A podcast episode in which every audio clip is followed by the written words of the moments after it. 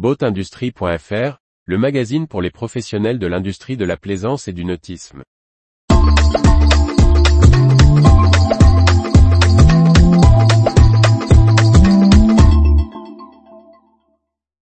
Ressources humaines, il change de poste dans le nautisme 10 février 2023.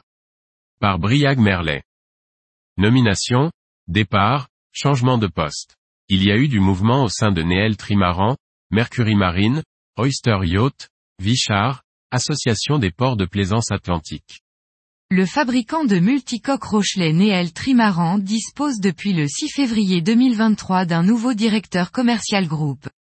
Skipper malheureux de la route du Rhum 2022 sur laquelle il a perdu son catamaran ORC sur lequel il travaillait également au charter sous la marque Addictive Sailing, Brieux Maisonneuve gère donc l'équipe commerciale de vente des trimarans de croisière Rochelet.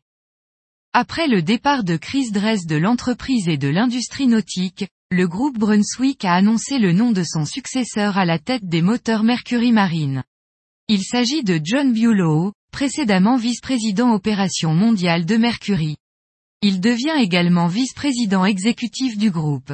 Arrivé en 2004, il est passé par différentes fonctions financières et opérationnelles chez Mercury. La marque de voilier Oyster Yacht a désormais un directeur général de plein droit. Ashley Highfield, qui assumait le rôle par intérim depuis septembre 2022 suite à une réorganisation, a été confirmé définitivement à ce poste. Il laisse donc sa chaise de président du directoire d'Oyster Yacht, qui revient désormais à Richard Adida, propriétaire du chantier et ex-directeur général. Vichard USA a annoncé l'arrivée d'un nouveau manager des ventes pour l'Amérique du Nord. La filiale américaine de l'équipementier français, intègre Kurt Bodnar, professionnel expérimenté, après 23 ans d'expérience au sein de Defender Industries dans la voile. L'Association des ports de plaisance de l'Atlantique a élu son nouveau président.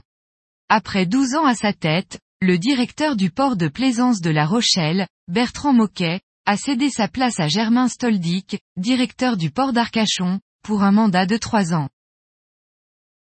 Retrouvez toute l'actualité pour les professionnels de l'industrie de la plaisance sur le site boatindustrie.fr et n'oubliez pas de laisser 5 étoiles sur votre plateforme de podcast.